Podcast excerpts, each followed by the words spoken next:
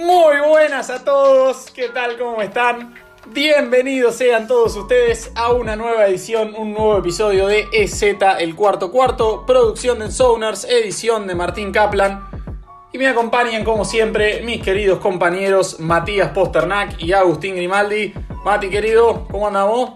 Lucho, ¿cómo es? O Agus, bueno, al invitado que ahora vas a presentar, a todos los que nos escuchan. Contento de estar de nuevo. Maravilloso. Agus, ¿cómo le va a usted? Hola Lucho, hola Mati, hola al invitado nuestro que tenemos. Eh, muy contento de estar una semana nueva acá charlando de, lo que más nos gusta. Bien, vamos entonces con el invitado. El invitado viene a ser el señor Fleder. Eh, en Twitter lo encuentran como arroba Fleder a él. Eh, para todos los, los, amigos de la casa de Ensoners, para todos nuestros seguidores, a él lo conocen porque es el encargado, el general manager de los Tampa Bay Buccaneers en el mock draft que hicimos, aquella mega superproducción eh, previa al, draft de este año. Él fue el, encargado de seleccionar por Tampa y nos está acompañando ahora en, este episodio. Fleder, querido, ¿cómo andamos? Gracias por sumarte. Hola chicos, muchas gracias por invitarme y darme la oportunidad de terminar un poquito eh, con un pretexto más o menos plausible, digamos. Gracias por invitarme. Bueno, un placer. Entonces, si les parece, arrancamos con esto. Eh, para el episodio de hoy, se nos ocurrió hablar de por qué los quarterbacks buscan cada vez más poder, cada vez más influencia, cada vez más preponderancia dentro de sus franquicias. Eh, estamos hablando de, por supuesto, fuera de la cancha, ya dentro de la cancha creo que más no podrían tener. y para esto vamos a estar debatiendo de distintos casos, distintos quarterbacks en, la liga. Y, y bueno, su, su, situación de cada uno, como... Hablando de distintas novelas, digamos. Eh, el caso Brady, de cómo llegó a Tampa y se armó un roster a dedo, si eso es algo que vamos a ver seguido. Mahomes, y si su contrato va a ser algo que también veamos seguido, o es solo por ser Mahomes. El tema de John Watson, la novela de Aaron Rodgers, la novela de Russell Wilson tocando un poquito de esos temas y bueno, viendo si, si sacamos alguna que otra linda conclusión. Así que, bien, Feder, contame un poquito, ya que sos el, invitado de este episodio, eh, ¿cómo ves esta situación? Si en efecto te parece que, eh, a ver, que es, que es algo general ya que vemos en esta liga, que todos los quarterbacks, o por lo menos todos los estrellas, eh, van a empezar a, a buscar tomar un rol cada vez más preponderante en sus franquicias. Y si el tema este de eh, que se involucren en el proceso de toma de decisión va a ser un, paradigma nuevo, que empecemos a ver cada vez más, o, si es algo que estamos viendo solo ahora por, por un par de meses, una, moda, una ola que pronto va a desaparecer y, las, las autoridades de las distintas franquicias van a retomar el control que históricamente tuvieron. Bueno, eh, Voy a empezar diciendo cuál es la, inspiración de todo esto. Es una cadena, un hilo de tweet de Katanovsky, un muchacho que es patriot español y fanático de los Patriots. Eh, además de todo eso, es un muy buen analista de fútbol, si lo quieren seguir. Es muy bueno, eh, mostrando técnicas y cuestiones no solo de quarterback, sino de jugadores en general. Él hace una analogía con The Last Dance, donde la pelea entre Jerry Krause y Michael Jordan, y lo extrapola un poquito a lo que es eh, el tema Aaron Rodgers. Em, él habla de que los jugadores al tener cada vez más, con, más seguridad económica, em, son los que, digamos, empiezan a pedir un control más específico del, del, del roster y de las decisiones dirigenciales. Ahora bien, em, voy a empezar con, estás tirando el pie ya para que empiece, así que yo creo que lo que pasó el año pasado con Brady fue, em, digamos, una cosa que tomó a todo el mundo por sorpresa, quizás salvo al mismo Tom Brady. Eh, como fanático de Tampa hace más de 15 años y, seguidor de todo lo, que nos, todo lo que fue el año pasado, yo la verdad que no esperaba esta versión de Brady esperaba un Brady un poco más cercano a lo que fue su última temporada con los Patriots. Eh, pero, y esperaba, no sé, como gran expectativa, una victoria de playoff o llegar a playoff. Lo que logró Tampa Bay en este año fue tremendo y esta es una liga de copiones. Eh, y yo creo que la verdad, para mí, a mi gusto, a, a Brady le dieron la llave más de lo que están dispuestos a declarar dentro de, los, dentro de, la, de la misma organización de Tampa. Me parece que hubo un momento a mediados del partido contra los Chiefs de temporada regular, cuando estaban 0-24, 0-21 abajo, donde Leftwich y Arias dijeron, bueno muchachos, acá el señor Tom Brady tiene las llaves de la franquicia, haga lo que se le canta, llame, la, llame las jugadas, bande, nosotros vamos a, hacer ruido para mantener el, el status quo, pero esto es todo suyo, digamos. Y creo que eso es lo que estamos viendo ahora. Eh, estamos viendo QBs que quieren hacer lo mismo que Tom Brady, teniendo o no el talento que tiene Tom Brady, en general. Ok, entonces, porque, a ver, a mí se, me ocurría que tal vez, y, y bueno, perdón para vos que, que, sos hincha de Tampa hace 15 años y, y, que te los bancaste en las buenas y en las malas, pero los Tampa Bay Bucks eran hasta la temporada pasada la franquicia con peor winning percentage de todas las franquicias deportivas de los Estados Unidos. Eh, entonces, ¿te parece que eso pasó solo porque es Tom Brady y solo porque es Tampa Bay, una franquicia de, este calibre? Que, que vimos eso o, ¿O en efecto crees que va a ser algo, algo más frecuente? Lo que pasa es que para que sea frecuente en otras franquicias tienen que haber ciertas condiciones. Es cierto, eh, Tampa Bay es y va a ser por largos años, eh, va a ser la peor franquicia eh, en cuanto a niveles ganados de la NFL y bottom five de todas las, de todas las ligas norteamericanas. eso es innegable, es muy bajo el, winning percentage de Tampa a lo largo de toda, la, de toda su historia. Pero creo que Tom Brady eh, hizo la tormenta perfecta, llegó a, un equipo que probablemente lo necesitaba ese golpe, no solo ese golpe futbolístico deportivo, sino ese golpe mediático, de marketing, de ventas, de todo lo que, lo que trajo Tom Brady a Tampa. Eh, y yo creo que esa cuestión no siempre se va a poder dar en, todas las, en todos los que quieran imitar ese camino. Los que mencionaste, Wilson en su lado, eh, Mahomes, que eh, firmó un contrato que si bien es un contrato que parece más que es más chico en los números de lo que parece, sigue siendo un contrato a 10 años, un contrato prácticamente de, de béisbol para la NFL, inédito. Eh, Rodgers lo mismo, que está en una, pelea de poder tremenda con, con el GM, al, punto de ser él o yo. Digamos, eh, creo que es muy complicado que eso se repita en otra franquicia, tiene que haber ciertas, eh, ciertos parámetros que se tienen que cumplir. Pero, pero yo no, no, dudo que va a haber, va a haber que lo van a intentar. Totalmente. Bien, entonces, eh, Agus, te abro ya la, la puerta a vos. Hablamos del contrato de Mahomes. ¿Va a ser algo que veamos seguido o es solo por ser Mahomes? ¿Y crees que implica eso que ahora va a poder tomar todas las decisiones en la franquicia? ¿Crees que, va a pasar a ser más de tan solo un jugador? Me parece que no por lo pronto. Eh, me parece que Mahomes todavía es muy joven y todavía no tiene la misma experiencia que por ahí puede tener un Tom Brady un Aaron Rodgers a la hora de tomar esas decisiones.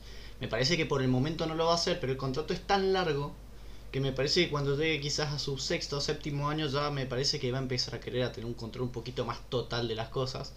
Y, y la verdad que sí, lo veo, lo veo teniendo por ahí ese mismo estilo como de Brady o, o como Aaron Rodgers o Wilson, de que quizás si no le dan lo que él quiere, por ahí puede, puede pegar el portazo y querer irse.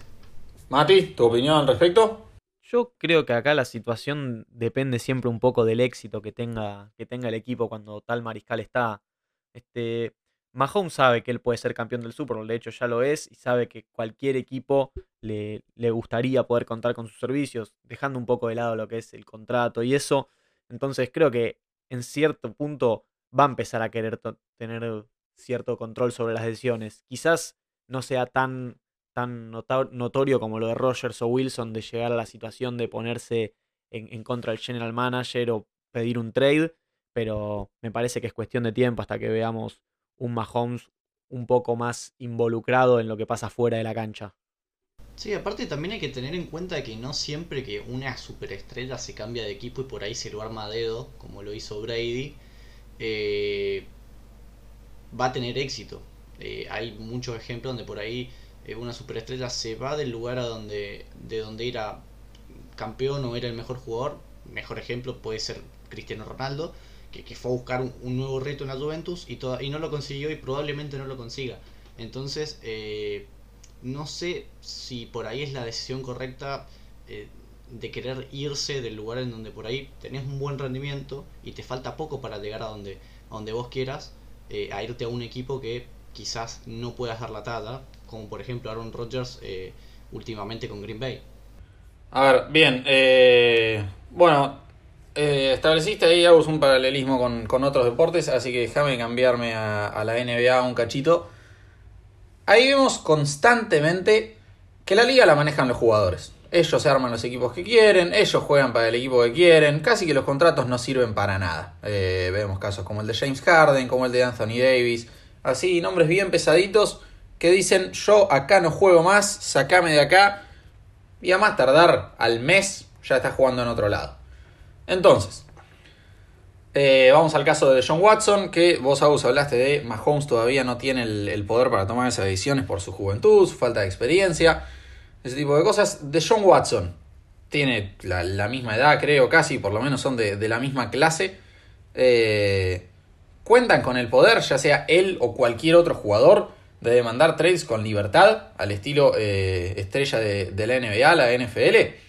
Y, y bueno, llegado el caso de que sí eh, contame vos, Fleder, ¿qué, te parece? Si el escándalo sexual afectó sus, sus chances de ser tradeado o te parece que tiene las, las mismas chances, ya sean muchas o pocas, de ser tradeado que antes de que saliera a la luz todo esto. Con respecto a Watson, a medida que se fueron dando las, las noticias, eh, me parece a mí que tanto él como la franquicia no, no tienen ninguna forma de salir indemnes de esto yo en este momento, por Watson, más que por ver si él va a salir tradeado o no de una franquicia que para, a, mi, gusto de ver es totalmente disfuncional, tiene un problema enorme en la estructura de poder.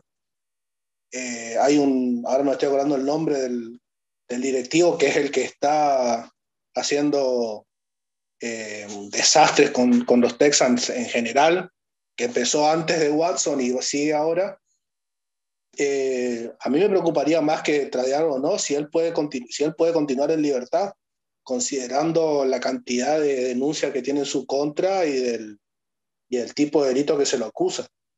Eh, va a ser muy difícil para, para Watson seguir jugando como seguir jugando básicamente en la NFL. Y va a ser muy difícil que continúe en Houston. Eh, lo veo yéndose por una por una cantidad muy baja. Me parece que cada vez más su precio como, como jugador se va, se va, se va depreciando eh, a medida que pasa el tiempo.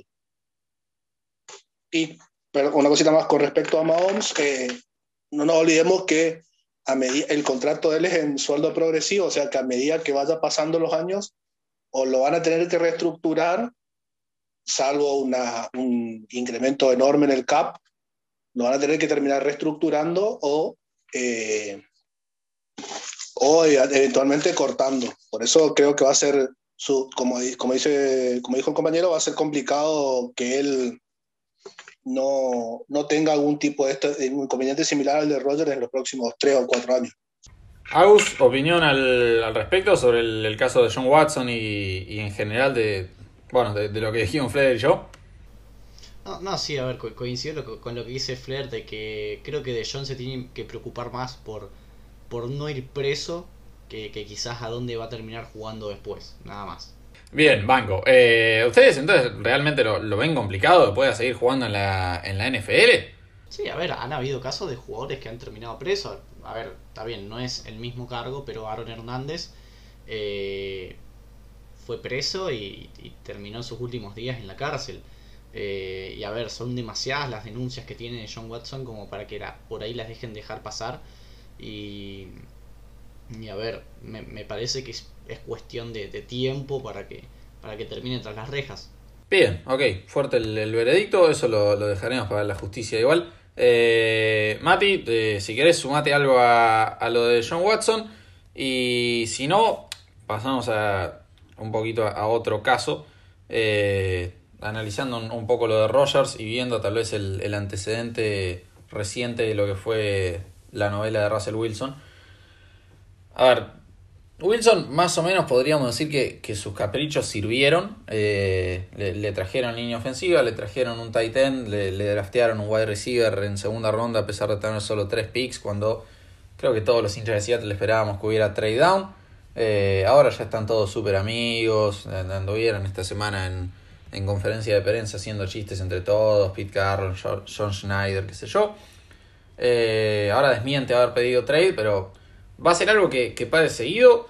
Esto de, de que si un quarterback estrella está disconforme con su plantel, empieza a exigir trades y cambios. Y, te parece que en efecto funciona o que Rogers va a tener éxito? A ver, primero te, termino de comentar algo sobre el tema de Watson. Es que yo creo que el caso Watson es muy particular y dejando un poco de lado las, las denuncias que tiene, que eso claramente afecta un poco su imagen, su precio, su, lo que puede hacer en la cancha y todo. Yo creo que el caso Watson estamos ante un, jugador que en tres años prácticamente no bajó su nivel y vio cómo su equipo se caía a pedazos al lado de él. O sea, él siguió jugando al nivel de los mejores de la liga, creo que lideró la liga en yardas de pase.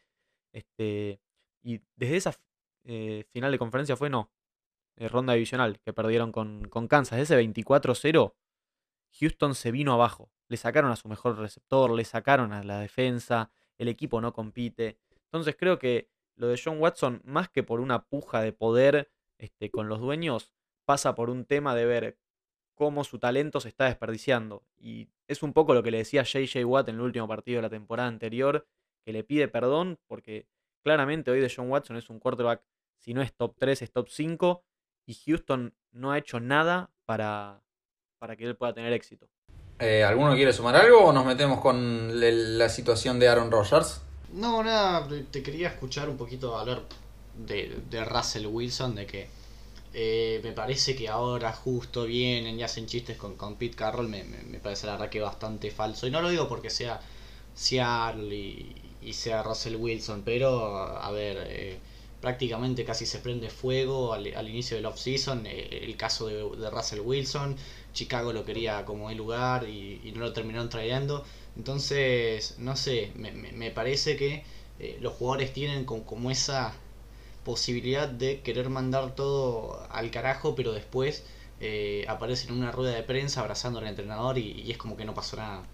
Sí, a ver, eh, Russell Wilson dijo que es mentira que mandó ser tradeado, que, que había sido un, rumor que filtraron simplemente para, para estar en control de la situación, pero que él en realidad no, nunca hizo propuesta, do, requisito formal de, ser tradeado. No sé si, si será verdad eso o no. Sí me parece que falta un poco de autocrítica en Seattle en general. Eh, en, varias personas. Eh, DK Metcalf, me acuerdo. Ronda divisional contra los Rams. No, perdón, ronda de comodines contra los Rams. Eh, jugó un partido horrible, horrendo. Y cuando estaba por terminar el partido estaba en las sidelines puteando a todo el mundo porque no había recibido más targets. Cuando agarró creo el 40% de sus targets ese partido. Jugó realmente nefasto. Jalen Ramsey se lo comió crudo. Y, con el propio Russell Wilson, ya lo, he hablado en este podcast. Y en la nota que hice de las mil y una noches de, Russell Wilson en ensoners.net. Em, Russell Wilson tuvo una pésima segunda mitad de temporada. Y me parece que, que sí, que no estaba realmente en condiciones de, de reclamar diciendo, ah, sí, yo soy el mejor jugador del mundo y estamos perdiendo a pesar de mí. Porque puede haber sido el caso en otros años o puede haber sido el caso en algunos determinados partidos de la temporada pasada, pero si no se llegó tan lejos como se podría haber llegado, es en gran parte culpa de Russell Wilson que, haya sucedido eso. Entonces me parece que ahí ya tienen que, que empezar a mirar un poco para adentro todos estos jugadores y, todo aquel que reclama. Pero sí, sí, nada. después abro otro tema de, debate y, si quieren, nada, comenten un poco sobre esto o sobre alguna otra situación y pasamos con otro tema. Por mí continúa, ¿eh? Bueno, a ver, em, lo, lo, que se me había ocurrido recién mientras decía esto, pero ya es cambiando de posición y otro debate distinto que tenemos que, que abrir, es el de Stephon Gilmore, que está bien, un, cornerback espectacularísimo, gran jugador, Defensive Player of the Year hace tan solo dos temporadas, que ahora no se está presentando a los entrenamientos de los Patriots. Eh, Belichick ya dijo que no espera contar con él para este training camp, que, se concentran en los jugadores que sí tienen. Y bueno, hay mucho rumor de que pueda llegar a ser tradeado. Eh, Gilmore me parece que para el caso lo mismo, hermano. Eh, si querías armar un escándalo así, me parece que era el año pasado cuando fuiste Defensive Player of the Year. Y no ahora cuando creo que no, no es una, una grosería, una barbaridad decir que el mejor cornerback de los Patriots fue JC Jackson. Entonces, si ni siquiera sos el mejor jugador de tu equipo en tu posición, ¿quién te pensás que sos para andar haciendo lo que estás haciendo? Y entonces el debate que iba a armar, la, pregunta que iba a hacer, que Fleder te, la extiendo a vos primero y después abrimos con los muchachos, si te parece que esto puede ser una, una epidemia que, que sea grande a lo largo de la liga y que lo veamos con todos los jugadores que sean All Pro o Pro Bowler que quieren más y dicen, bueno, no, listo, no, no me presento a los entrenamientos, no hago tal cosa, no hago tal otra, exijo trade y, bueno, ya de, poder lograr eso, la NFL pasaría a ser la NBA. Yo la verdad que no lo veo todavía dentro de jugadores que no sean QB. Eh, me parece que la importancia del, del quarterback en el deporte es mucho más alta que la de cualquier otra posición, más allá de que por supuesto hay superestrellas de otras posiciones, pero no, no veo a un CB, a un cornerback o a un running back forzándole tan fácil la mano a una franquicia. Eh, y sabemos que Belichick tiene la, la, costumbre de, si sos un veterano que, que, no le sirve, que no, que no funciona, te despacha, no tiene, no tiene mayores problemas con eso. Eh, yo creo que, a ver, también Belichick está en una posición donde está todavía está acostumbrándose a lo que va a ser el, la vida sin Brady, digamos. Perdón que vuelva sobre el tema, pero eh, también él está en, eh, en, unas, en un terreno movedizo, escarpado, digamos. No, yo creo que lo va, lo va a aguantar un poco más y pero si consigue un, un buen, buen partner para un trade, se lo va a sacar de encima, como ya lo ha hecho varias veces. Yo en esta estoy con Fleder. Me parece que, por lo menos en los tiempos que corren, es muy difícil que, que los general managers empiecen a ceder ante los caprichos de jugadores que no son mariscales de campo. Creo que hoy los equipos se arman en base al mariscal, este, con mayor o menor este, poder sobre los jugadores, pero creo que pues, si, si, si jugadores en otras posiciones se ponen en, en, el capricho de querer plata, poder, control o lo que sea, vamos a terminar viendo más casos como Livion Bell en Steelers, que se quedan sin jugar una temporada, después les cuesta volver, porque este es un deporte que por, por ahora sigue siendo en base a los mariscales de campo, y no veo que eso esté por cambiar.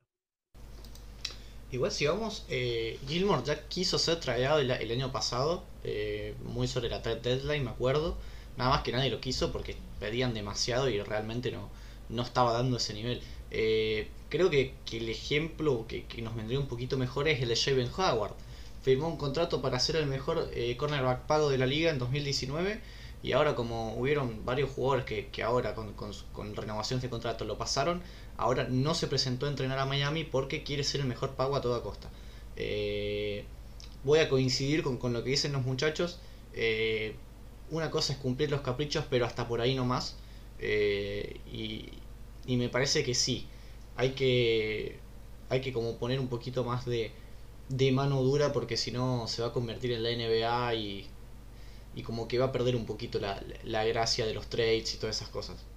Sí, una cosa que también no, no dijimos todavía, este, relacionado a lo que comentaban antes de que todo esto surge a partir de, del tuit de Katanowski sobre la NBA y, y la disputa de poder, es que, sin faltarle respeto a la NBA, en la NFL no es tan fácil apilar superestrellas y ganar.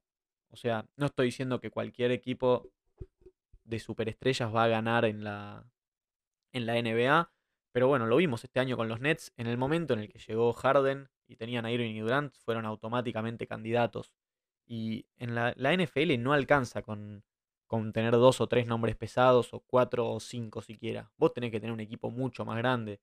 Vemos caso Titans ahora que tienen probablemente el mejor trío de wide receiver, wide receiver, running back de, de los últimos tiempos y nadie los considera candidatos al Super Bowl. O sea, tienen un buen roster, tienen chance de salir campeones, tienen chance de competir, pero hoy creo que tienen por lo menos 6, 7 equipos por encima.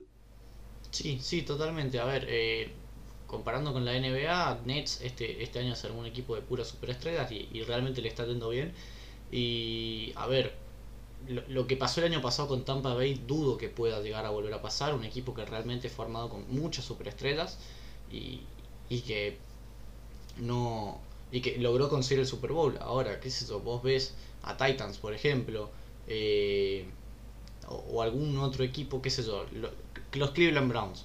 Está lleno de, de, de, jugadores muy buenos, pero ahora, si no, si no llegan a conseguir eh, un buen resultado, creo que también eso va a crear mucho, pero mucho quilombo dentro de ese vestuario. Bien, entonces eh, llegamos, o sea, nada, me, gustaría una, una idea más eh, generalizadora o más, sí, para, para concluir de, de, cada uno. Con los jugadores fuera de quarterback estamos de acuerdo en que no, no vamos a estar viendo este cambio de paradigma, por lo menos en, en estos pocos meses, pocos años, que, va a tomar un buen tiempo. Eh, con los quarterbacks quedamos en que no, entonces no, no, no corremos riesgo de que la NFL se convierta en una liga NBA manejada por los jugadores y, y, en la que los general managers parecen directamente no tener poder de decisión.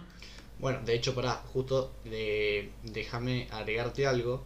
Eh, el año pasado con. No, 2000. Sí, el año pasado con todo el tema de George Floyd, la mayoría de los jugadores salieron a, hacer protestas. Y en la NFL eso no pudo pasar del todo porque, a ver, Colin Kaepernick todavía sigue sin encontrar equipo y, y nada, fue un jugador que automáticamente eh, se rebeló contra los GMs, con, contra todo el mundo y contra toda la liga y hoy está fuera de ella. Eso en la NBA no pasa, no pasa. LeBron puede decir lo que quiera, Giannis puede decir lo que quiera, Chris Paul, eh, llámese como se llame, pueden decir lo que quieran de la liga que van a seguir teniendo el control. Bien, eh, Fleder, opinión del tema y preferencia. ¿Te, ¿Te gusta que sea más estilo NBA o estilo NFL? Yo la verdad prefiero la NFL como está ahora. Me, me parece que al ser roster más amplios y, y, mucha más especialización que la NBA, es más difícil que pase lo que pasa con la NBA en términos de jugadores teniendo el poder. Pero creo que sí, eventualmente, en algunos casos muy particulares, eh, jugadores muy emblemáticos o muy difíciles de cortar, o ambos, eh, van a tener que tener alguna forma de trabajar, digamos, de una forma de trabajar más o menos encubierta de acuerdo a los deseos del QE.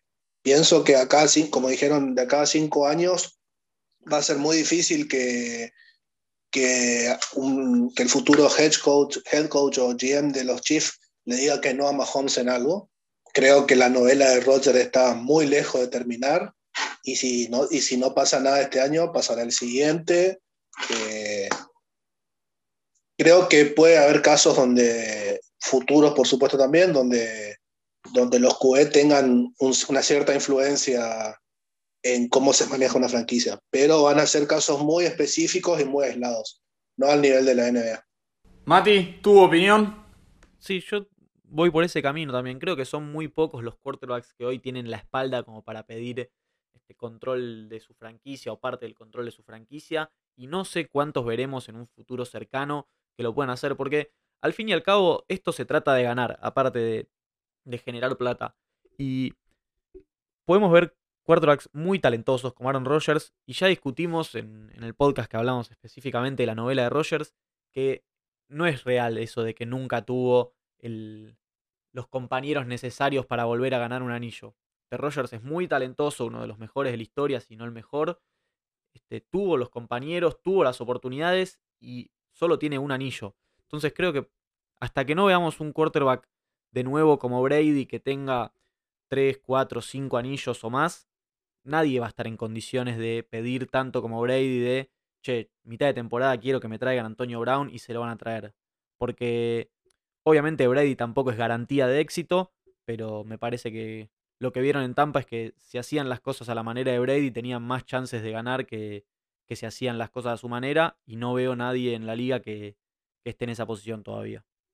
Bien, si les parece entonces muchachos cerramos esta serie de debates y antes de cerrar el episodio me gustaría hacerle dos preguntas a Fleder porque eh, Nada, como todos saben, no me cae bien Brady. Y eso implica que el partido que más me importa, ya lo he dicho en, este podcast, el partido que más me importa de la temporada 2021, más que cualquiera de los de Seattle, es semana 4, Tampa Bay, New England.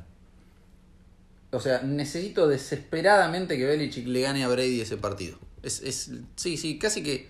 O sea, viene que Seattle gane el Super Bowl y que Tampa, y que Tampa pierda ese partido. Entonces, dos cosas. Una, Flair, ¿ganan ese partido sí o no? Dos, ¿vuelven a ganar el Super Bowl sí o no? Eh, yo creo que podemos ganar ese partido contra New England. Eh, digamos, como poder se puede, me parece que, es, que podríamos llegar a partir como favoritos, salvo que Brady le pase algo de acá, de acá a la semana 4. Eh, con respecto a volver a ganar el Super Bowl, mira, yo tengo la, la sensación de, Argentina del 82. Eh, qué sé yo, la Argentina del 82 era, fue el mejor plantel que tuvo Argentina en su historia. Todos los campeones del 78 más Maradona. Y ganó dos partidos de cinco y se quedó fuera con Italia y con Brasil. Eh, digamos, es muy difícil repetir un, campeonato, eh, seas Brady o el que fuera una, una, expectativa realista mía sería llegar a los divisionales o, al juego de campeonato. Pero, pero si Tampa tiene chances de ganar, sí, tiene chances. Tiene, tiene, está entre los cinco equipos, entre los cinco mejores equipos de la liga hoy y tiene chances. asegurar que lo vamos a ganar, no, no me animaría.